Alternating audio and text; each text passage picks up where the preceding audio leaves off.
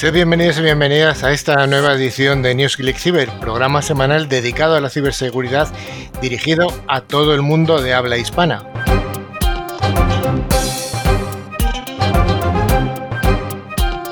Desde 2018 ofrecemos un programa semanal en el que profesionales del sector acercamos la realidad desde distintos puntos de vista. En el equipo del programa están representados desde CISOs hasta fabricantes, pasando por, hackers, integradores, consultores y sin olvidar al sistema educativo. Damos un cordial saludo a toda la audiencia que nos escucha tanto a través de las emisiones de FM como a aquellos oyentes que escuchan nuestros podcasts mientras que realizan cualquier tipo de actividad. El equipo de hoy está formado por don Rafa Tortajada. ¿Qué tal, Rafa? ¿Qué tal, Carlos? Muy bien. Disfrutando de, estos primeros de año, después de las vacaciones. Me encanta porque siempre disfruta. Eso está bien, buen espíritu.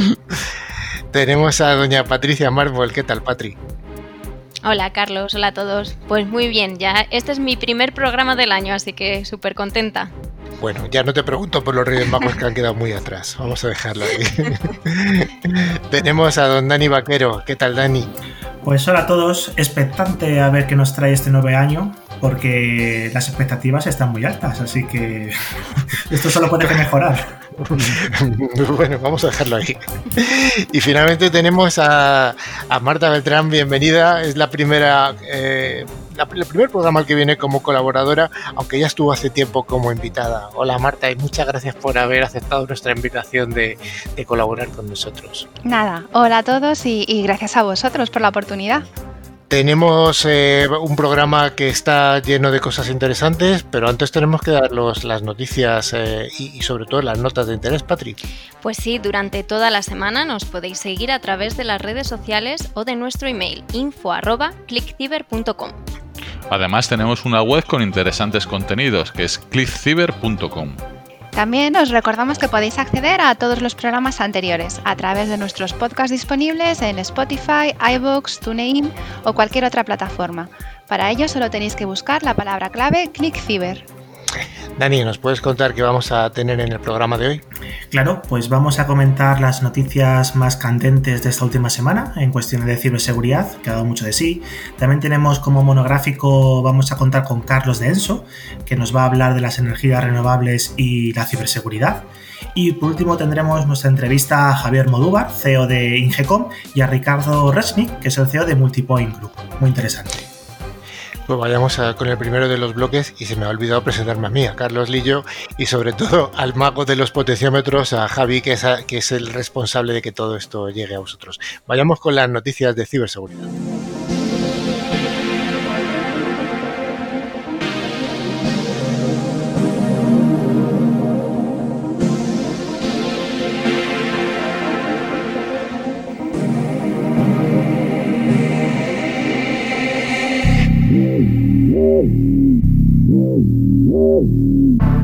Como cada semana, Netscope, solución líder en protección de entornos cloud, nos trae las noticias más jugosas y arrancamos con una de Google que ha tenido que eliminar más de 150 aplicaciones en su store con más de 10 millones de descargas entre todas.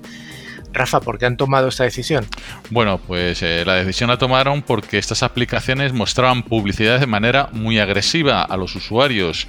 Esto los instalaba en sus dispositivos móviles y dos horas después de realizar dicha instalación empezaba a tener mucha, mucha publicidad, por lo que Google las ha retirado por considerarlas maliciosas. Sí, de hecho este pasado año 2020 ya había cambiado un poco la política de gestión de aplicaciones eh, por parte de Google y bueno, pues había introducido esa eliminación de las que eran poco éticas, al menos.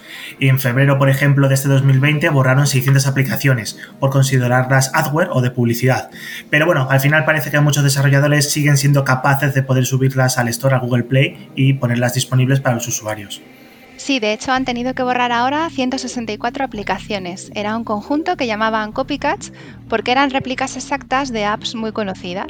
Lo que solían hacer era cambiar una letra del nombre o añadir año o versión, por ejemplo, para que el nombre se pareciera pero no fuera el mismo exactamente.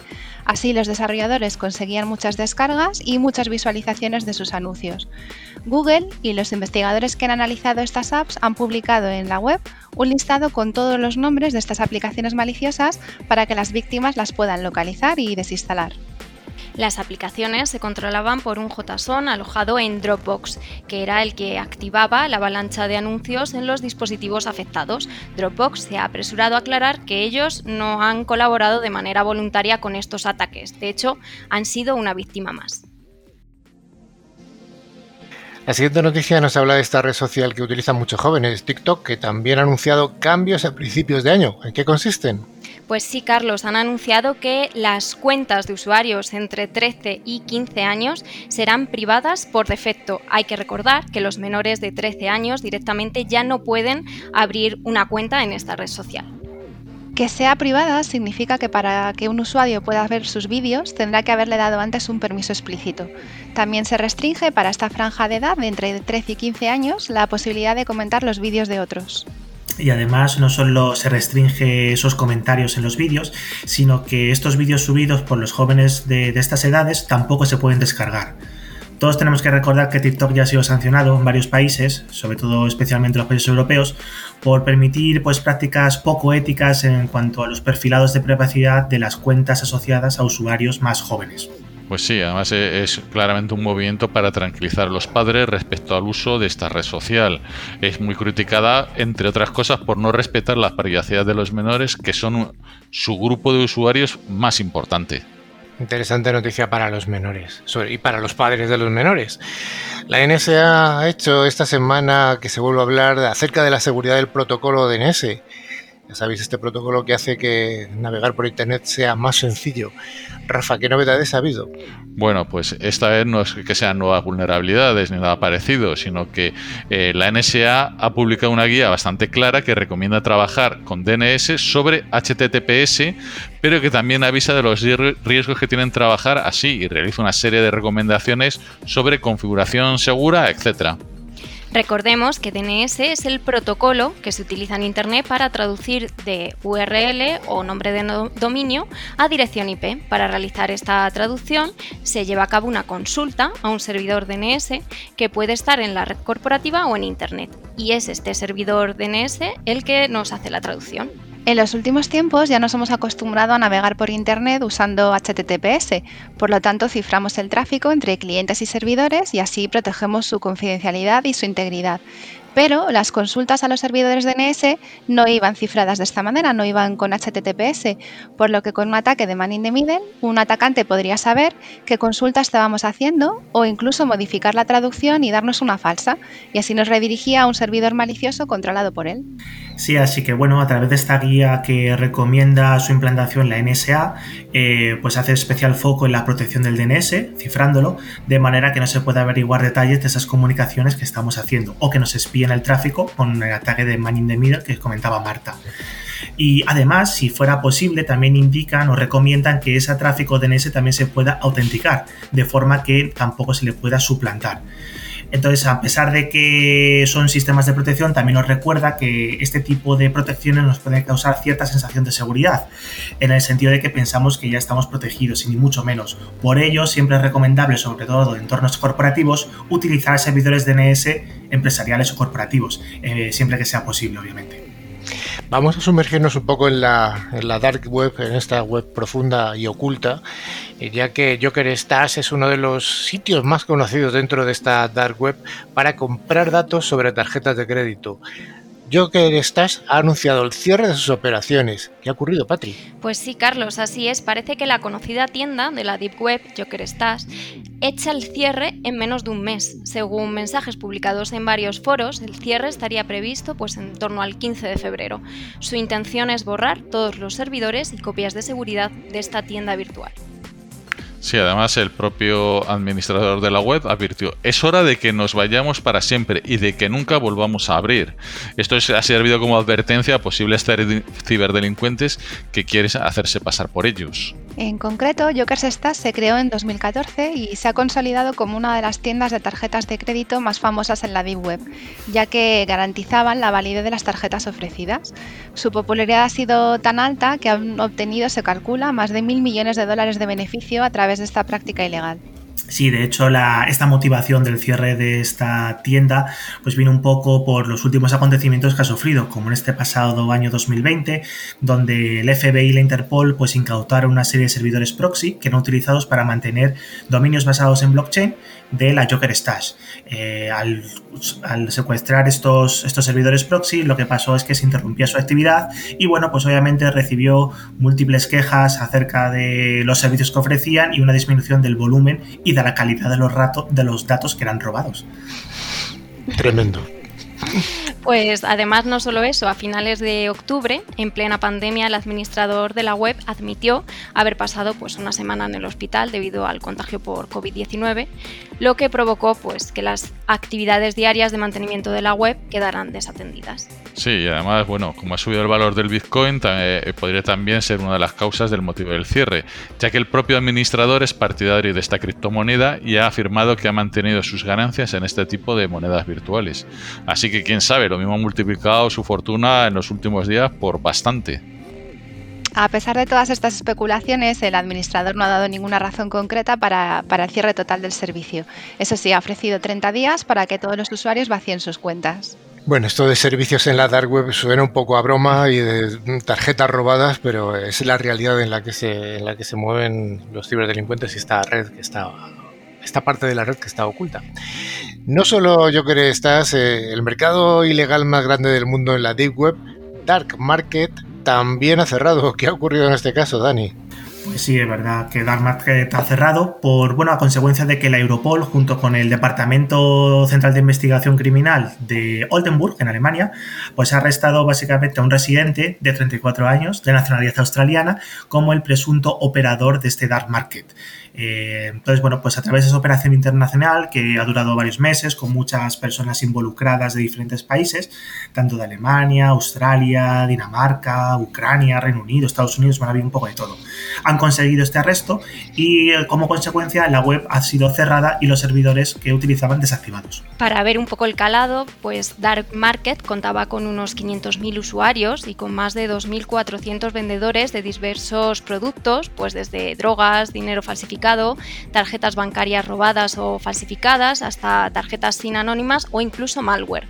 En la web se han procesado alrededor de 320.000 transacciones valoradas en unos 140.000 millones de euros pagados pues, en criptomonedas como Bitcoin o Monero. Sí, el servicio operaba a través de 20 servidores ubicados en Moldavia y en Ucrania, que también han sido incautados. Y la policía está investigando esa información en ellos, están haciendo ahí un, el típico forense, para ver si, si, se encuentran integrantes de la red, pues información de integrantes de, esta red cibercriminal, ¿no? Un matiz, no son 140 mil millones de euros, son 140 millones de euros. Ya es bastante, pero bueno, lo otro ya era el Producto Interior Bruto de muchos países juntos. Continúan las campañas de phishing suplantando la identidad. Sí, era demasiado. Continúan las campañas de phishing suplantando la identidad de correos. El objetivo, según está alertando la policía, es infiltrarse en los teléfonos móviles de las víctimas. Marta, esto, esto es algo que es recurrente. Pues sí, seguimos con noticias de cibercrimen, por desgracia. El, modus operandi es el siguiente. La víctima recibe un mensaje de texto donde le indican eh, que puede hacer el seguimiento de un supuesto paquete que está esperando y este SMS le pide que se descargue una app que simula ser la de la compañía de correos, cuando en realidad es una app maliciosa que contiene, pues eso, un software malicioso. Efectivamente, y una vez que ya tenemos instalado ese software malicioso, lo que va a hacer es tomar el control del dispositivo eh, por parte del ciberdelincuente. Entonces, una de las cosas que suelen hacer, además, es intentar extenderse, hacer el spread phishing, ¿no? Y eh, tendría acceso a ese malware, pues, por ejemplo, a tu directorio de contactos y se intentaría reenviar como un mensaje a todos ellos para difundir, pues, su mensaje malicioso y que hubiera otros incautos que también picaran. Según informa la policía, hay que tener mucho cuidado con estos mensajes, ya que la suplantación está muy bien hecha. Además, están aprovechando los retrasos que se han producido en las empresas de paquetería debido al temporal de nieve que dejó Filomena para conseguir más víctimas. De hecho, una persona que ha sufrido este ciberataque ha sido suscrita a servicios de carácter premium y al día le van apareciendo cargos entre 300 o 400 euros. Bueno, aquí eh, siempre recomendamos lo mismo, hay que concienciar a, todo el mundo, que eso es lo que intentamos desde el programa, y descargarse software solo se tiene que descargar de las tiendas oficiales, nada de por otros sitios que te regalen pues un software de, eh, de más valor, sino solo de lo que es en tiendas oficiales. Si tienes un malware, eh, ni os lo penséis, lo instaurar de fábrica y oye, es mejor perder algo de, información que, que te hagan una de estas. Aquí como inciso, bueno, pues sabéis que NewsClick Cyber forma parte del Foro Nacional de Ciberseguridad para expandir la, cultura de la ciberseguridad entre toda la población y bueno, pues uno de los cometidos, no se pueden contar todas las cosas que estamos haciendo, no es que sean un, gran secreto, pero bueno, hay cierto, cierto criterio ahí. Y una de las, eh, de las cosas que se está intentando eh, trasladar a la ciudadanía es sobre todo esto, estas prácticas que hacen los malos, que al final siempre son siempre son bastante repetitivas. Pero bueno, eh, como hemos dicho en alguna ocasión, hay timos que llevan históricamente implantados en la sociedad siglos, como el timo de la estampita, que, parece curioso, pero sigue la gente cayendo. Normalmente van a gentes que a lo mejor no tienen mucha cultura, en este caso cultura de la ciberseguridad, y para eso estamos nosotros, para intentar ayudar y, expandir todo lo máximo. Tener cuidado con los correos de correos, valga la redundancia. La compañía de ciberseguridad estadounidense Malwarebytes ha sido víctima de un ataque informático. Parece que ni, las propias compañías de ciberseguridad eh, están curadas. Así es, Carlos, sí. nadie se libra. Nadie. Parece que ha sido el mismo grupo que está detrás de los ataques a otras compañías de ciberseguridad que se han hecho públicos a finales del año pasado, de 2020, entre las que se encuentran grandes tecnológicas como Microsoft y eso, otras compañías de ciber como FireEye o CrowdStrike. Para perpetrar estos ataques se aprovecharon de una serie de vulnerabilidades en un software muy conocido de monitorización de redes que se llama SolarWinds, a través del cual han podido distribuir este malware tan, tan complejo.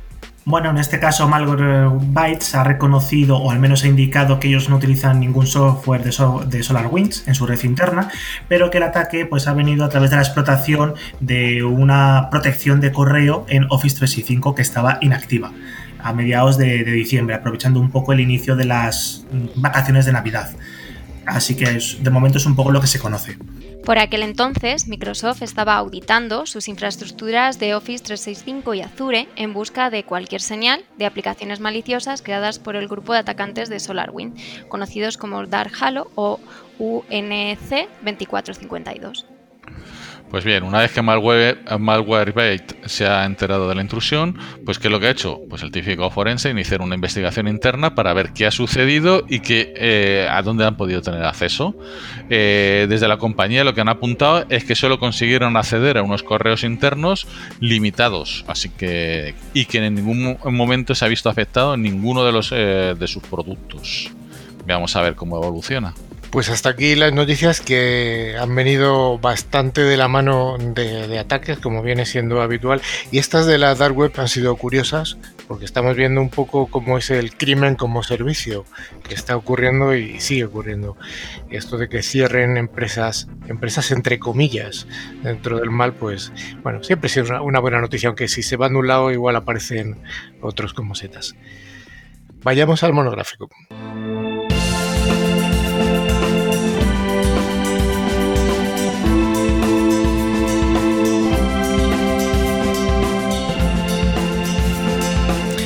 Como viene siendo habitual durante esta temporada, la sección del monográfico está ofrecida por Forcepoint, fabricante líder en seguridad convergente que tiene un amplio catálogo de soluciones en ciberseguridad.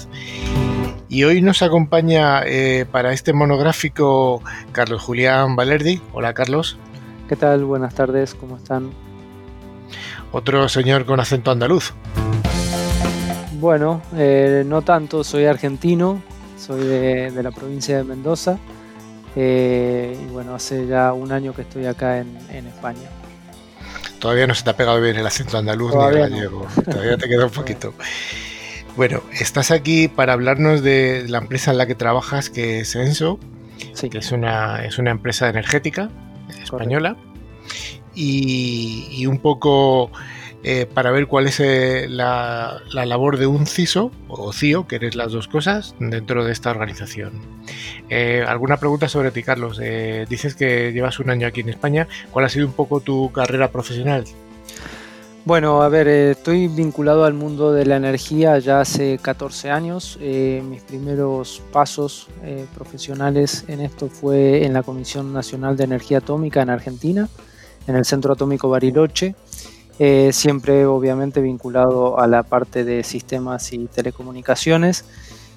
Luego estuve durante 10 años en, una empresa constructora eh, vinculado a la, gerencia de electromecánica en, proyectos de energía, eh, termoeléctrica sobre todo, gasoductos y demás.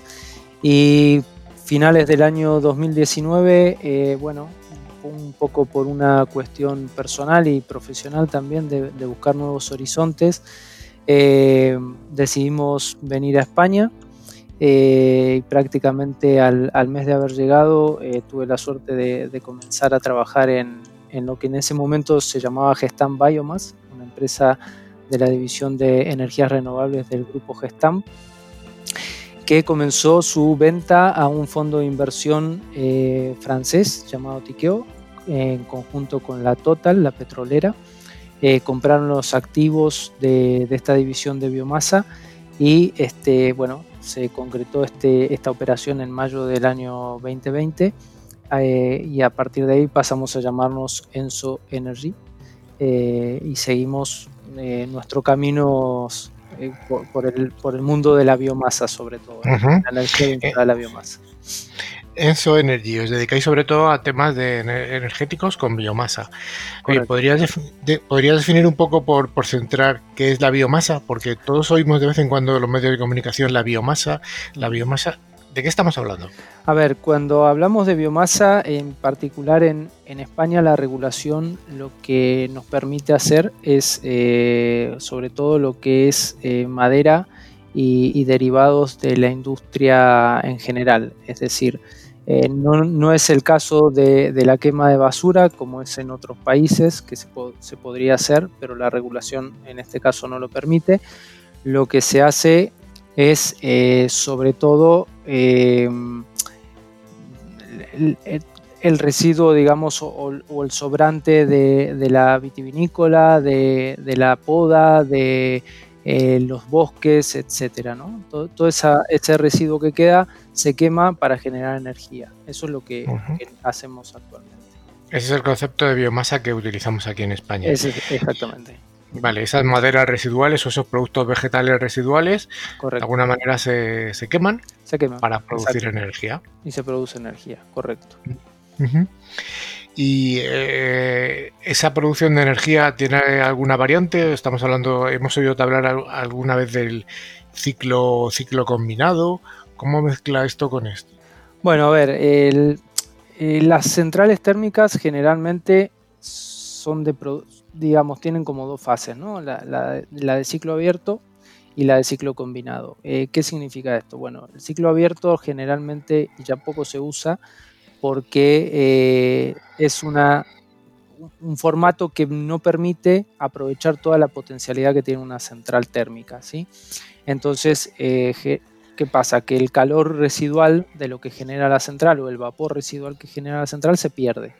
Entonces, lo que se hace generalmente es eh, hacer esto que se llama el ciclo combinado, que es cerrar el círculo de, generación de energía, donde se aprovecha tanto el vapor que sale a, depende de qué tipo de central estemos hablando, a distintas temperaturas, y esto se aprovecha para generar eh, energía nuevamente. Es prácticamente eh, a menor escala lo que se produce en un motor de combustión, ¿no? un ciclo cerrado donde el, agua está circulando permanentemente, en este caso, bueno, el vapor está circulando permanentemente, generando eh, más energía y permitiendo que la central tenga una mayor producción.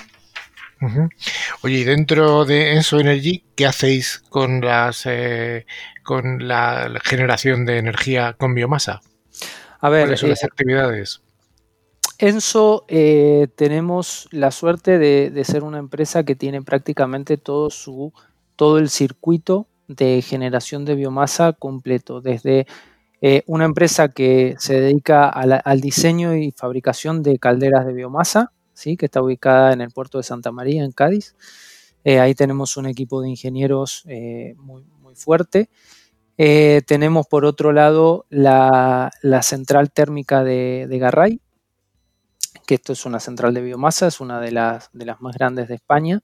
Eh, luego tenemos una empresa que hace operación y mantenimiento de centrales de biomasa, que en este momento está operando la central propia, que es la de Garray, y se están operando dos centrales en Portugal, eh, una en Fundao y la otra en Viseu.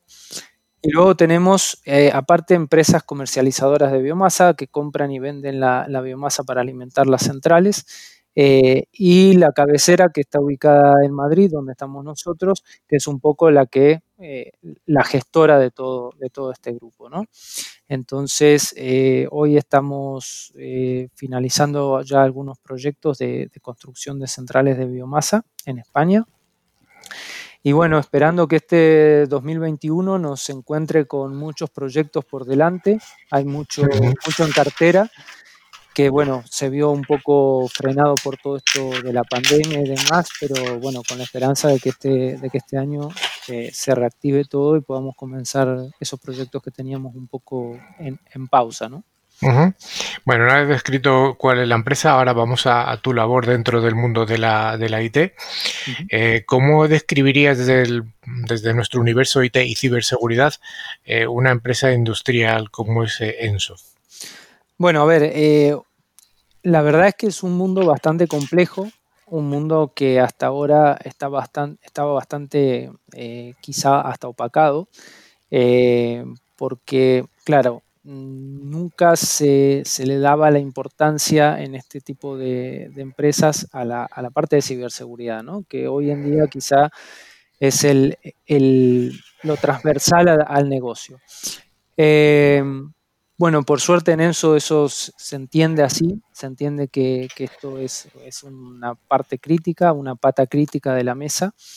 Eh, y en este momento, bueno, estamos trabajando muy fuerte en la parte de, seguridad de las plantas, en la parte de seguridad de las empresas que, como ya dije, de ingeniería y demás. La información para nosotros es un activo crítico, ¿sí?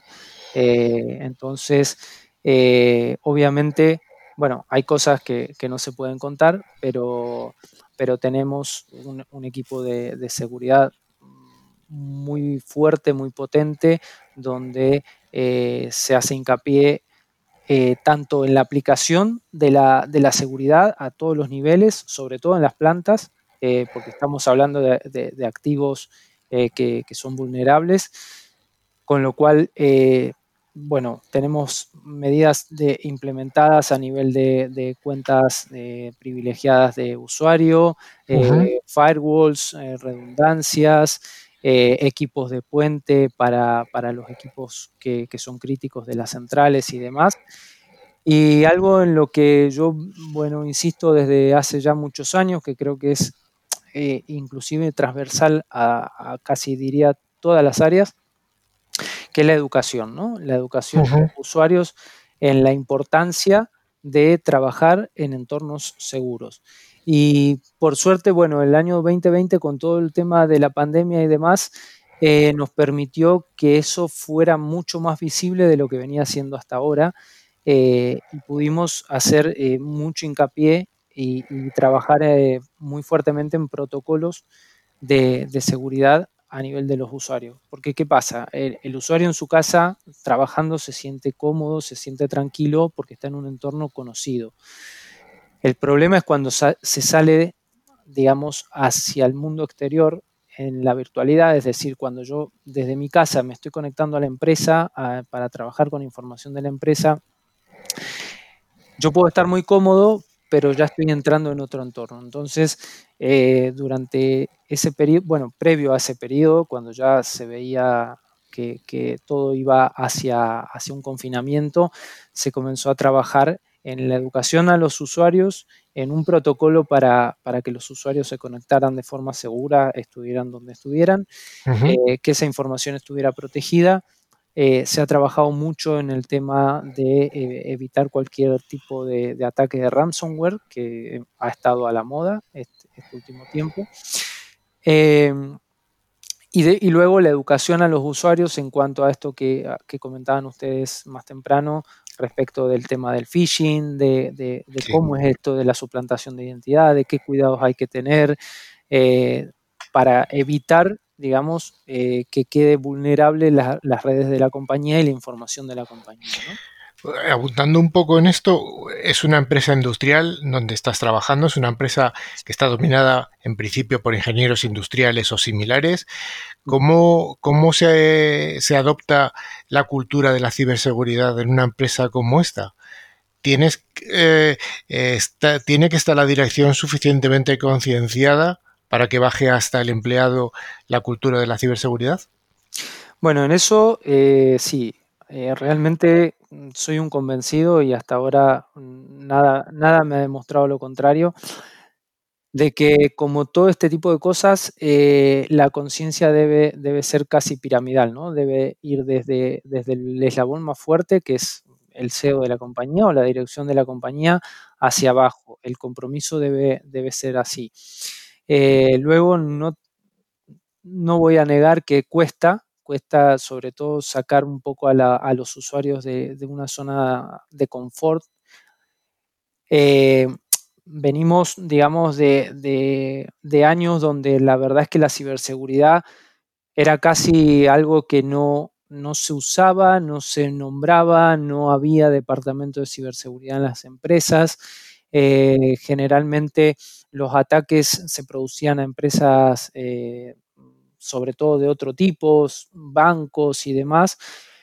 Y los últimos años hemos visto que esto eh, somos todos vulnerables. Y cuando digo todos me refiero no solo a empresas, sino a, nivel de usuarios. Los ataques que hay a, usuarios con, robo de información personal, fotos y, demás, es algo que nos toca a todos. Eh, ya hoy yo creo que somos todos vulnerables. Entonces, es muy importante esa concienciación desde arriba hacia abajo de que la dirección esté comprometida con, el resguardo de la información y con, entender que nuestro principal activo es la información. Y luego la educación a, todos, ¿no?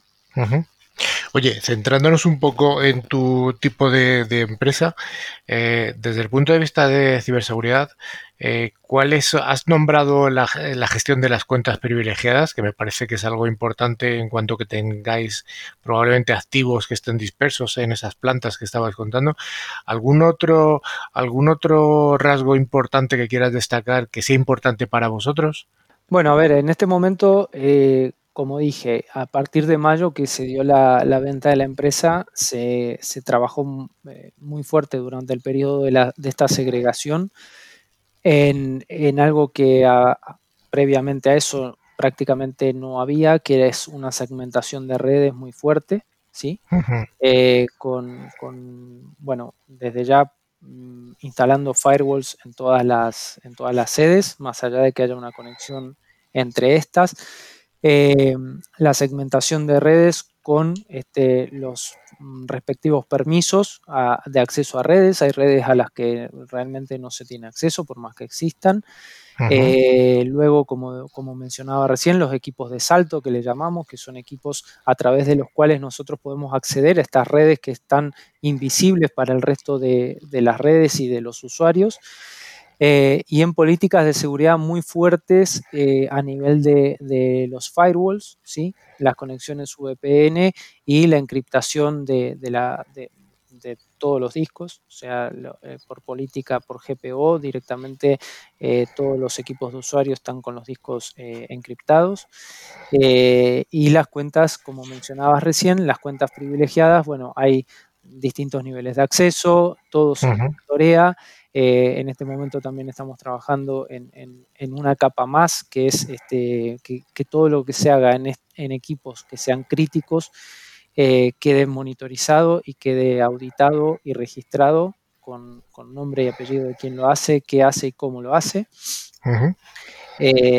Pero bueno, esto realmente es un mundo que es muy dinámico, ¿no? Entonces decir que siempre estamos eh, en lo último, bueno, puede que mañana nos demos cuenta de que no. Entonces esto es un constante eh, aprender, desaprender y volver a aprender para, poder este, una analogía que me gusta mucho es esto del queso suizo, ¿no? De, ir tapando los agujeros a medida que, uno los va encontrando. Entonces, bueno, tenemos auditorías eh, cada cierto tiempo eh, que, nos permiten ver cuáles pueden ser nuestros posibles fallos y demás para ir directamente ahí y, atacar el problema, ¿no? Ah, eh, pues un poco, yo me he quedado con la idea de que en una empresa industrial como es la tuya, que tiene una, casuística con, pues, como todas las empresas, cada una tiene una casuística particular, pero bueno, dentro de lo, de lo tuyo, pues me has priorizado la gestión de las cuentas privilegiadas, las PAM, supongo que serán las soluciones que habréis implantado, segmentaciones, políticas, importante, políticas, y sobre todo me has incidido mucho en la parte de concienciación del, del personal. Correcto. Carlos, Muchas gracias y esperamos que seas capaz de seguir tapando esos agujeros que van a seguir saliendo, porque esto, esto es nuestro trabajo. Es así, es así. Bueno, les agradezco mucho el tiempo y que me hayan permitido dar a conocer un poco lo que se está haciendo en el, en el mundo industrial y sobre todo en ENSO. Y bueno, espero que pronto podamos hablar de nuevo. Muchas gracias. Muchas gracias, Carlos. Hasta luego.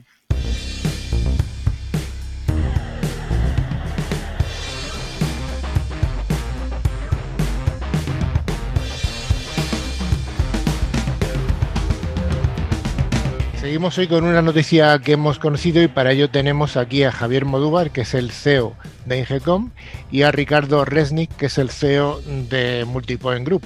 Como decíamos, la noticia de esta semana ha sido que Ingecom, que es un distribuidor español de valor añadido, ha llegado a un acuerdo, a una alianza junto con Multipoint Group, una, una empresa similar en el entorno israelí. Habéis firmado una alianza, Ricardo, y me dirijo a ti, ya que estás más lejos en Israel. ¿Cómo y cuándo se ha fraguado esta alianza global estratégica? Bueno, esto empezamos hace cosa de dos meses más o menos que contacté a Javier por que queremos eh, expandir nuestro, nuestra cobertura de, de ventas de, de, la compañía de distribución y conocí a Javier hace un par de años en Europa y estuve buscando quién es, quién es la compañía más parecida a Multipoint que podía contactar y justamente cuando hablé con Javier, él también estaba pensando en, lo mismo y bueno, cuando dos personas piensan exactamente igual, fue relativamente fácil llegar a, un acuerdo. Oye Javier, en tu caso, ¿por qué optaste por Multipoint y no por cualquier otro distribuidor? Bueno, lo, primero, efectivamente, nos conocíamos, Ricardo y yo, muy poquito en, estos eventos internacionales que hacen los fabricantes. Eh, y yo creo que cuando me llegó eh, su, contacto y, se puso en contacto conmigo, yo creo que, que, enlazó muy bien porque esta idea yo ya la tenía en mente, ¿no? Y luego, examinando Multipoint, eh, yo les conocía ya porque compartían varios fabricantes ya de nuestro portfolio. ¿eh? con lo cual ya había sinergias de entrada porque compartíamos eh, eh, en concreto cinco fabricantes, cinco fabricantes de portfolio y eso es un punto de acercamiento. Luego ya, a medida que hemos ido hablando, me he dado cuenta que la filosofía, el modo de trabajar y, en general la mentalidad de Multipoint se parece mucho a la de con lo cual iba a haber sinergias desde el minuto uno. Como ya sabemos, Ingecom tiene presencia en, el, en países del sur de, Europa, en concreto en España, en Portugal y en Italia. Y ahora añadís a esta alianza los países de los que está presente Multipoint, que son una colección de países, algunos grandes y algunos medianos. Está Chipre, está Malta, Grecia, Rumanía, un gran país, Israel, Emiratos Árabes. Eh, al final estamos hablando de nueve países, nueve idiomas. Uf, ¿Qué esperáis obtener de este acuerdo global? Ricardo. Cuando, cuando uno cubre más territorio, los vendors, las compañías que representamos, eh, están mucho más interesados. Trabajan con menos compañías de distribución y les, les hace mucho más fácil la vida. De, del otro lado, eh, los clientes, sobre todo las empresas multinacionales, que tienen oficinas en Dubái y en Madrid, y puede ser que en Atenas o en Milano, nosotros podemos recomendarles y darles una solución total a, estos clientes multinacionales y ayudarlos y es, es, fantástico, es una cosa que se va a ir agrandando y agrandando con el tiempo. Oye Javier, ¿estáis abiertos a otros distribuidores que se puedan unir en el futuro a esta alianza? Eh, la palabra es, eh, la contestación es sí, claramente. Eh, enlazando de por qué el sí. Si nos vemos a la alianza que hemos generado Multipoint y Ingecon, ya no solo cubrimos nueve países, cubrimos tres regiones muy importantes. Europa, Israel, que no nos olvidemos que en cierta manera es un estado de Estados Unidos, está muy relacionado con Estados Unidos, eh, y por otra parte, Emiratos Árabes que cubre la parte de Middle East, con lo cual ya estamos cubriendo tres regiones de negocio. Esto quiere decir que dentro de Europa, Europa es muy, muy grande.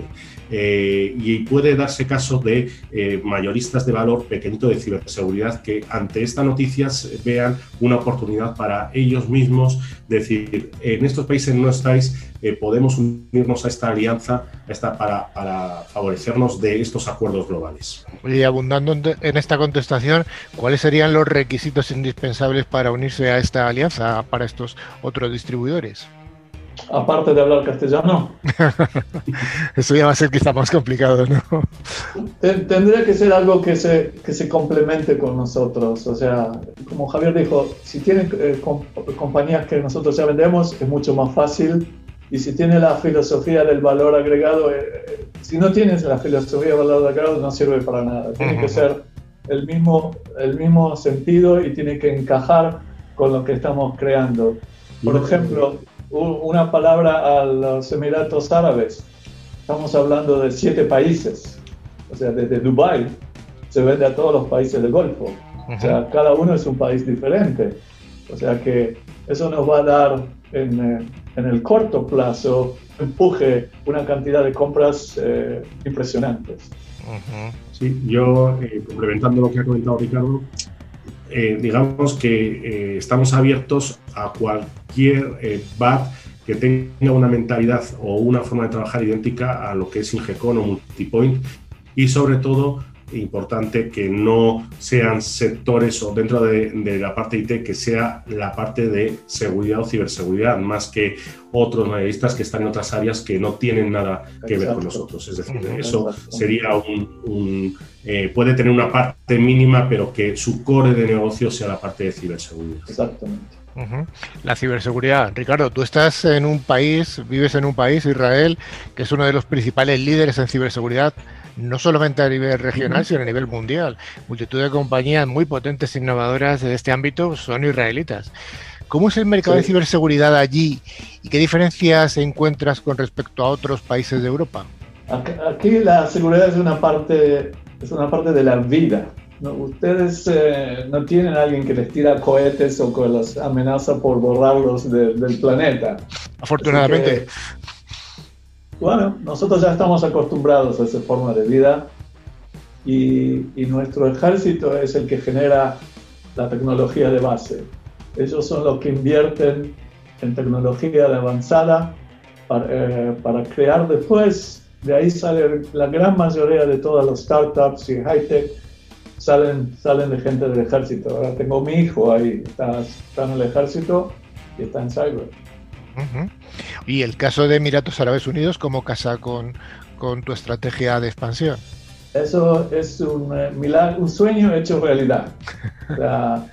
Eh, los, eh, los Emiratos decidieron que es más importante ser amigos que ser enemigos y nos han recibido con los brazos abiertos, una cosa realmente emocionante, como hoy en día me piden a través de LinkedIn, gente de Oman o de Kuwait o, de Saudi ser amigos, en, eh, mandan emails y cotizaciones. Es, es, realmente, para nosotros los israelíes, es, es una cosa muy importante.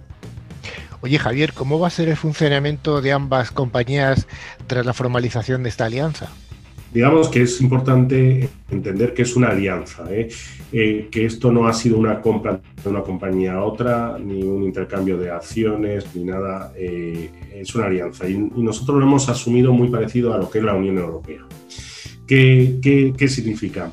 Que vamos a tener una política comercial, técnica, de marketing o en otros aspectos de la compañía global, uno, acuerdos globales, una estrategia común y que luego esa estrategia común las empresas, o sea, ambas compañías van a, eh, no será, serán eh, recomendables escribirse a esa política. Podrán hacerlo o no hacerlo. Incluso dentro de la propia compañía puede que se dé casos en países que eh, esos acuerdos globales no se lleven a cabo por, porque hay unos intereses diferentes. Es decir, el funcionamiento va a ser estrategia común, comercial, técnica, marketing, eh, pero luego lo que es la operativa del día a día se mantiene eh, intacta como es ahora en las dos compañías. Se vais a mantener la independencia operativa. Ricardo, ¿y cuál va a ser los beneficios que van a encontrarse vuestros partners y vuestros clientes con esta alianza? Bueno, pensar que eh, bueno, los recursos se van a poder eh, dividir y hacer más efectivos. Imagínate el, tema de soporte técnico y de pre-sales. Si yo necesito, si tengo un cliente en, eh, en Grecia que está interesado en Tycotic y la gente en Israel de pre-sales está ocupada con, con los Emiratos, puedo pedir que en España el experto de Tycotic le ayude a la persona de, Atenas, por ejemplo.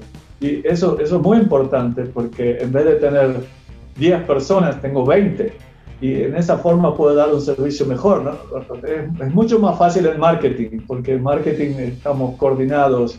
Pero pensar en los recursos técnicos, que son muy caros y son sofisticados en un eh, distribuidor de valor agregado. eso es una cosa impresionante. Y aparte uno puede aprender del otro y tenemos varias ideas con Javier para desarrollar en el futuro también. Sí, eh, complementando también lo que dice Ricardo, desde la parte de Ingecon, eh, fuera de, que la estrategia comercial técnica es, muy interesante, eh, también nos hemos fijado nos, y Carlos, me lo preguntabas al principio cuál era una de las cosas por la que había decidido Multipoint, que tiene dos focos en dos países muy estratégicos para nosotros. Uno es Israel, claramente porque es un nicho de empresas emergentes y disruptivas de ciberseguridad con un nivel técnico de gente muy buena, pero también eh, Ricardo ha abierto en, Rumanía, que se ha convertido en un hub técnico también dentro de la propia Europa, ¿no? Con lo cual tiene dos, eh, él está ya en, en dos de los hubs más importantes en, la zona que hemos creado. Oye, mirando al otro lado, al lado de los fabricantes, ambos lleváis un portfolio impresionante. Más de 20 firmas especializadas en ciberseguridad. ¿Qué ventaja pueden encontrar los fabricantes con esta alianza?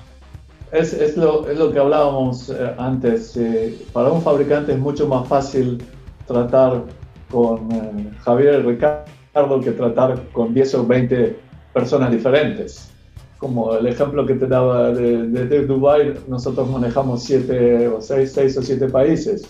Eh, Javier y Ricardo pueden manejan casi todo el Mediterráneo y empezamos por el este de Europa también. O sea que eh, una política para todos es, es, muchísimo más fácil, entrenamiento es muchísimo más fácil para ellos, muchísimo menos dolores de cabeza para y esfuerzo y luego eh, también fuera de la parte comercial, imaginaos para fabricantes la capacidad de tener un único interlocutor donde su estrategia de comercial, de marketing, técnica, pueda, pueda extenderla y no tenga que hacerlo eh, eh, por cada país con interlocutores diferentes. Eso es, ah. incluso yo creo que ya Ricardo, antes de la firma, un fabricante que llevamos en común ha extendido el acuerdo para otros países donde no los tenía casi instantáneamente, porque al propio fabricante le interesa, le interesa llegar a, la máxima cobertura de países. Oye, tanto en GECOM como Multipoint ya estáis trabajando con, con unos cuantos fabricantes eh, de forma común. Estamos hablando, por ejemplo, de Silpath, de ExtraHop, de Tycotic, Baronis y también Alienbolt. Entiendo que ya les habéis comentado los, algunos highlights de esta, de esta estrategia. ¿Cuál ha sido su reacción? Eh, muy buena, eh, excelente. felicitaciones y congratulaciones y, todos los diferentes idiomas. Como, como dije antes, eh, es, ellos están muy contentos con eso porque les hace la vida muchísimo más fácil. Y en, en, el caso de los fabricantes que no estáis compartiendo, que son exclusivos de Ngcom o de Multipoint, ¿habéis tenido ya alguna reacción por su parte? Eh, bueno, en, la etapa inicial de, lanzar la noticia se ha comunicado a los fabricantes por, de manera a los comunes comúnmente y a los independientes independientemente.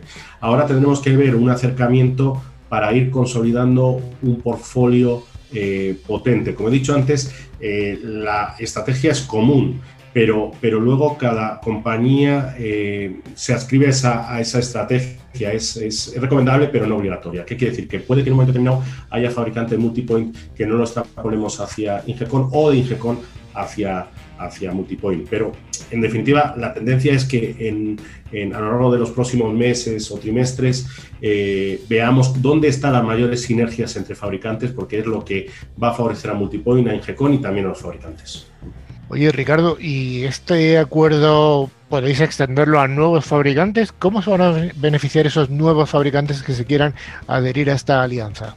Que van a tener una, cobertura geográfica impresionante desde el primer día. Si nosotros estamos de acuerdo, pensar que desde Lisboa, España, Italia, Rumania, Malta, Grecia, Chipre, Israel y los Emiratos, que son varios países, cobertura total con una firma. Con una sola firma, eh, estamos hablando de nueve países en total. Algo así. Oye, eh, Javier, ¿y tenéis algún objetivo previsto a corto o a medio plazo, tanto a nivel comercial como a nivel técnico, que es una de las apuestas de los distribuidores de valor añadido? Dentro de la estrategia que, se irá madurando, es decir, hay un embrión y luego se va, se va madurando y se van mejorando cosas, una de las cosas que, que digamos que nos atrae es, por ejemplo, movilidad entre países de gente. Es decir, que a nivel comercial o técnico se pueda, eh, Ricardo en Multipoint o, nosotros en Ingecon, abramos una posición para un técnico de ciberseguridad, para, para un comercial de ciberseguridad y ahora no, porque estamos en COVID, incluso pueden ser en remoto, pero dentro de un año, dos años que se pueda, que ya se pueda uno desplazar, ¿quién dice que una persona de Rumanía no quiere venirse a vivir a España, una persona de España no se quiere ir a vivir a, Israel o a Grecia? Es decir, yo creo que eso es uno de los puntos eh, de alicientes de, ver diferentes visiones, diferentes países, diferentes formas de trabajar, que al último enriquecen a, a una alianza, ¿no? Y eso lo estamos eh, viendo, pues vuelvo a repetir, a repetir en la Unión Europea, que, en la cual, eh, gracias a la Unión y la forma de trabajar poco a poco, eh, se ha creado un gran mercado libre. ¿no? Esa forma de, de, que Ricardo y yo lo hemos hablado es lo que queremos favorecer entre ambas compañías, es decir, un intercambio. No, no nos olvidemos que esta, que esta alianza ya de entrada se hablan nueve idiomas, que se dice pronto. Se hablan nueve idiomas, con lo cual eh, ya solo la cobertura de poder eh, dar a un fabricante, a nuestros fabricantes o a nuestros clientes eh, una capacidad multilingüe en nueve idiomas ya empieza a ser un valor muy añadido y la movilidad aún más. Ricardo Rednick, CEO de Multipoint Group y Javier Modúar, CEO de Ingecom, os deseamos la mejor de las suertes y de los éxitos en esta alianza que cubre dos de los cuatro países más importantes de la Unión Europea, uno de los países líderes mundiales en cuanto a tecnología de ciberseguridad y por supuesto abriendo al mercado al mercado árabe. Enhorabuena y mucha suerte y mucho éxito en vuestra empresa. Un saludo desde la Tierra Santa. Bien, muchas gracias. Hasta pronto.